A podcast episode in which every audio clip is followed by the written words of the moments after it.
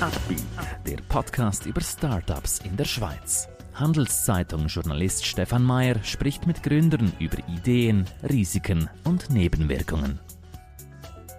Heute lernen wir Martina Pollek kennen. Mit Kalayo will sie Mädchen publizistisch begleiten. Sie wollen selber eine Firma gründen? Warum nicht? Dafür brauchen sie aber starke Partner. Einer davon ist die Credit Suisse. Mehr Informationen unter credit-swiss.com/Unternehmer. Herzlich willkommen bei uns. Schön, dass du hier bist. Ja, ähm, schön, dass ich eingeladen worden bin. Erklär uns doch kurz euer Business, eure Idee, euer Konzept. Also Kaleio ist ein Printmagazin, wo alle zwei Monate rauskommt, hier in der Schweiz. Wir haben eine deutsche Ausgabe und eine französische Ausgabe, also auf Deutsch und auf Französisch.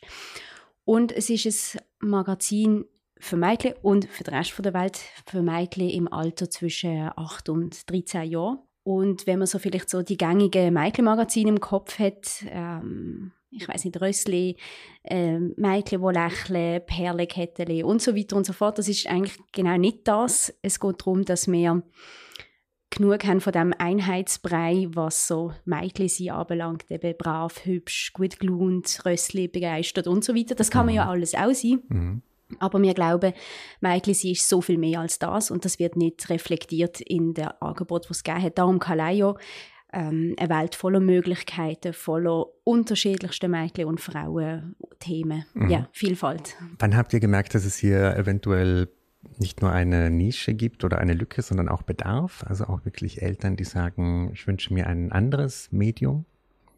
Ich glaube, wir haben das angenommen. Wir sind alles Frauen aus der Medien- und Verlagsbranche. Wir haben das gefühlt, das ist unser Gefühl gewesen, haben dann eine Crowdfunding-Kampagne lanciert und ich glaube, das ist ähm, eigentlich der Beweis gewesen, dass es das braucht. Das ist durch die Decke gegangen. Also wir haben dreimal so viel eingenommen, wie wir am Anfang vorgenommen und uns erhofft haben. Ich glaube, das ist für uns der Moment gewesen, zum realisieren, okay, da aussen hat es ganz viele Leute, die mhm. nicht nur Eltern, Großeltern, Götter, Götti, Lehrer, Lehrerinnen, die ja, das Gefühl mhm. haben, das braucht es. Als das dann klar war, muss man sich ja irgendwo das publizistische Konzept äh, zurechtlegen, ausarbeiten. Was waren da so die Stolpersteine, Schwierigkeiten oder lief das alles so, so wir haben die Idee und jetzt let's go? Äh, das ist eigentlich recht äh, problemlos smooth gelaufen, kann man sagen. Es ist aber auch wichtig zu erwähnen, wir haben wie ein Vorbild gehabt äh, polnisches Magazin, Kosmos heißt das, wo uns inspiriert hat. Und wir haben uns auch mit diesen Macherinnen, das war auch so eine äh, Grassroot-Bewegung haben wir uns mit ihnen in Verbindung gesetzt und haben da quasi erstens mal Partnerinnen gefunden, wir können auch wie einen Teil auf ihre publizistischen Inhalte zurückgreifen, einen Teil machen wir selber. Und haben da eigentlich äh, dank ihrem Vorbild und auch mit äh, ihrer Unterstützung da eigentlich ziemlich klar gewusst von Anfang an, wie das denn geht. Und ich glaube, wir haben im Team noch nie wir haben auch Diskussionen, aber es ist extrem wenig harte Diskussionen, wie wir doch, glaube alle recht am gleichen Strang ziehen, mhm. ähnliche Vorstellungen haben, von, wie das aussehen Erzähl uns doch etwas mehr über das Gründerinnen- und Gründerteam. Wer ist da dabei? Aus welchen Richtungen habt ihr euch gefunden? Ja, wir haben uns eigentlich äh, getroffen, drei von vier Gründerinnen. Wir sind, ähm, also ich bin freischaffende Journalistin damals gewesen, vor drei Jahren. Äh, die anderen zwei haben in einem kleinen Schweizer Verlag geschafft und wir haben in so einem gleichen Open Space Büro geschafft. Und ich bin halb Polin und die andere, Marta Koschinska mit am Boot, ist ganz Polin, die ist äh, neu in die Schweiz gekommen, vor sechs Jahren jetzt, glaube Und äh, wie das halt so läuft unter man sagt, ah, Rita kannst auch Polnisch und so weiter. Da sind wir ins Gespräch gekommen. Äh, mit der Laura habe ich zusammen geschafft, weil ich Comicbücher von Polnischen ins Deutsche übersetzt habe für den Buchverlag. Und so ist das so zusammengewachsen und ich, es ist wirklich ein bisschen so gewesen, dass es ist eigentlich ein Projekt, das dann Corona zustande gekommen ist. Wir haben im ersten Corona-Lockdown wahnsinnig viel Freizeit gehabt, wie ja alle. Und das ist der Moment gewesen, wo wir denken, jetzt gehen wir es konkret an. Wir haben ja jetzt so viel Zeit neben unseren Jobs und so ist es eigentlich entstanden. Also mhm. Laura Simon, Marta Kaczynska, ich und Cyril Kortmaler, äh, sie ist ähm, aus Lausanne dazugekommen. Sie ist Buchhändlerin mhm. und ist auch ganz früh mit an Bord gekommen. Wie seid ihr organisiert? Wie hierarchisch arbeitet ihr? Gar nicht.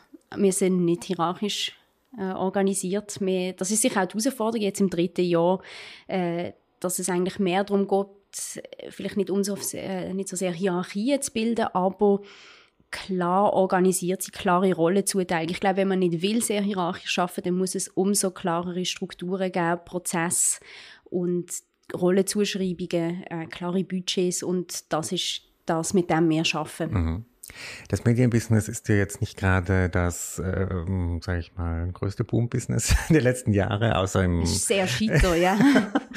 ähm, wie könnt ihr euch da trotzdem behaupten in diesem schwierigen Umfeld? Mm, ähm, ich glaube, es ist sicher, dass wir auch immer, oder dass wir klar zeigen können, auch mit dem, mit dem Produkt, wo, wenn es Leute in der Hand haben, sehen, oh, das ist ja extrem schön gemacht, extrem sorgfältig. Also ich glaube, man sieht, dass es viel Arbeit drin ist, qualitativ hochstehend ist.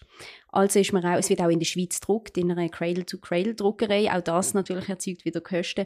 Das heißt, ich glaube, der Preis widerspiegelt äh, einem Abo, ähm, widerspiegelt ein bisschen den Aufwand auch. Also wir tun es nicht künstlich die versetzen. Lieber schaffen wir so, dass wir Gratis-Abos anbieten, die gesponsert werden von Leuten, die zum Beispiel selber keine Mädchen haben, die sie es können schenken. Also da machen wir es auch äh, quasi zugänglich allen, auch mit kleinem Portemonnaie. Mhm. Aber der Preis selber ist ein fairer Preis, wo wir eigentlich in, sagen wir, noch weitere zwei Jahre selbst tragen können, das Projekt machen, mhm. wenn wir genug Abos haben. Im Moment ist das noch nicht der Fall. Im Moment ist das knapp zwei Drittel von unserem Budget wird durch quasi die Einnahmen deckt. Äh, den Rest machen wir mit Fundraising. Und wir sind ja nicht gewinnorientiert. Also das ist auch noch ein Spezifikum, glaube in der Medienbranche. Also wir dürfen, wenn nicht Gewinn machen, sondern selbsttragend sein.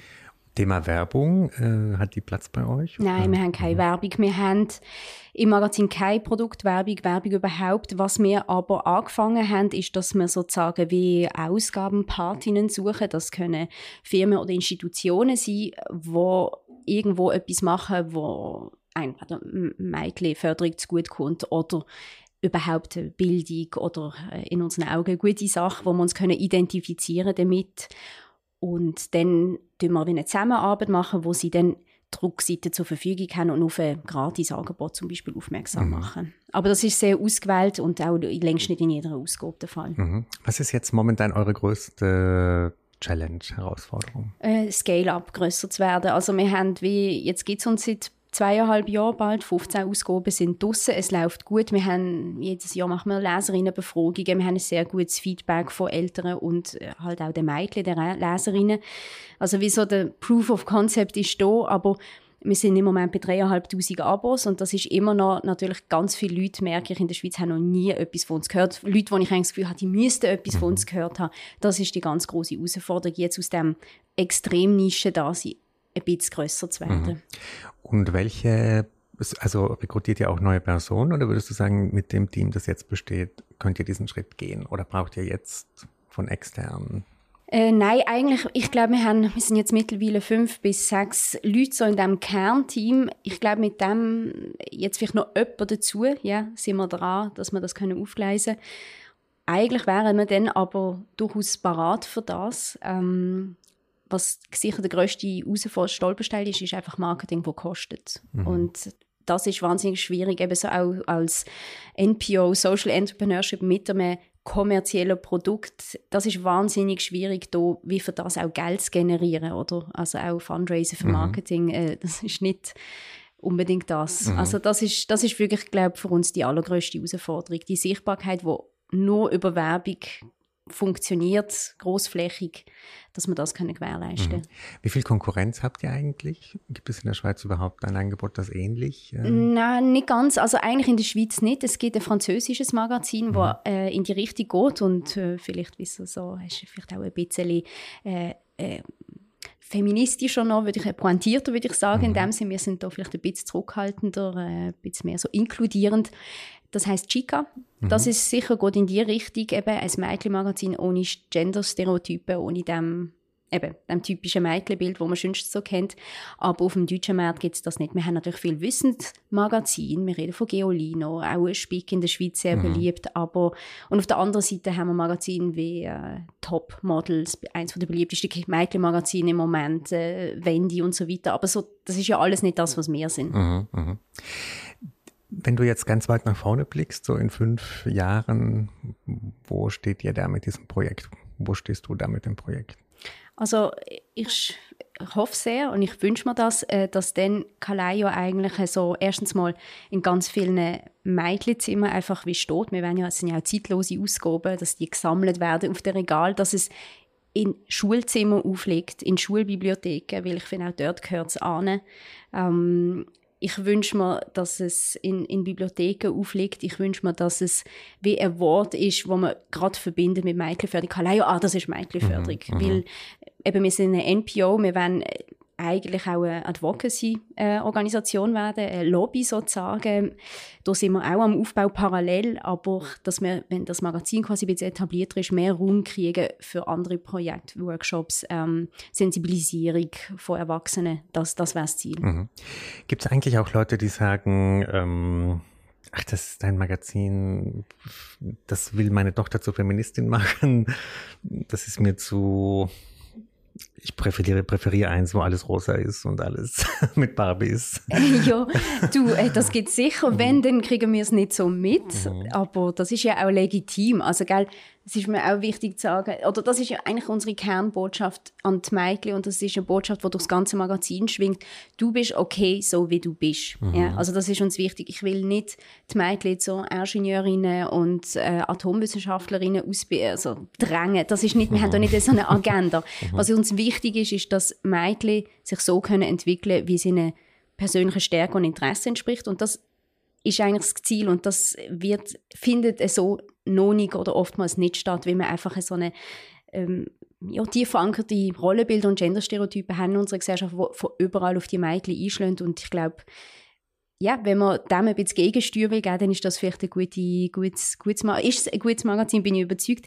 Andere ist natürlich auch, dass nicht jedes Mädchen das gerne würde lesen. Man muss auch ein bisschen vielleicht lesen, affin sie Freude haben an dem. Mhm, mhm. Ich, nicht, ich mache mir nicht die Illusion, dass jedes Mädchen in der Schweiz begeistert Kalayo will lesen. Mhm. Äh, letzte Frage, die wir oft stellen an die Gründer oder Gründerinnen. Was, wer würde euch denn jetzt helfen beim nächsten Schritt? Oder wen müsste man, wenn uns jetzt jemand zuhört, wer was sind, was sind, wer könnte euch jetzt dem nächsten Schritt ja. weiterbringen? Also ehrlich gesagt, ähm, für die Sichtbarkeit, das ist eigentlich so wie das Wichtigste. Und ich habe eigentlich wie drei Gruppen, die uns könnten helfen. Das eine sind einerseits Schulen, Lehrpersonen, wo das hören, die sagen, hey, ich möchte das an meiner Schule, dass wir das Abo haben. Andererseits sind andere Medien mit einer viel größeren Reichweite, dass sie vielleicht sagen, hey, das wollen wir unterstützen, vielleicht mal nicht nur über uns berichten oder vielleicht mal eine Seite abdrucken mit Kaleio, einfach, dass, mhm. dass man, oder als Beilage, keine Ahnung was. Mhm. Das wäre etwas. Und ähm, das Dritte ist natürlich auch Firmen mit vielen Mitarbeiterinnen und Mitarbeitern, weil auch das sind natürlich wichtige Ansprechpersonen für uns, die vielleicht sich mit dem Thema mehr Gedanken machen, gerade wenn es um Nachwuchsförderung geht, wo ihren Mitarbeitern vielleicht mal ein untypischeres Geschenk machen, ein Angebot im Mitarbeitershop, auch das würde mhm. uns helfen. Cool, das sind doch super Ideen. Das ist, glaube ich, wichtig, wenn man diese Vorstellung hat, wer den nächsten Schritt äh, dabei helfen kann. Ich wünsche euch ganz viel Erfolg. Das Thema liegt mir auch sehr am Herzen und ich glaube, ihr seid auf einem sehr guten Weg. Danke dir. Dankeschön vielmals. Ein Podcast der Handelszeitung.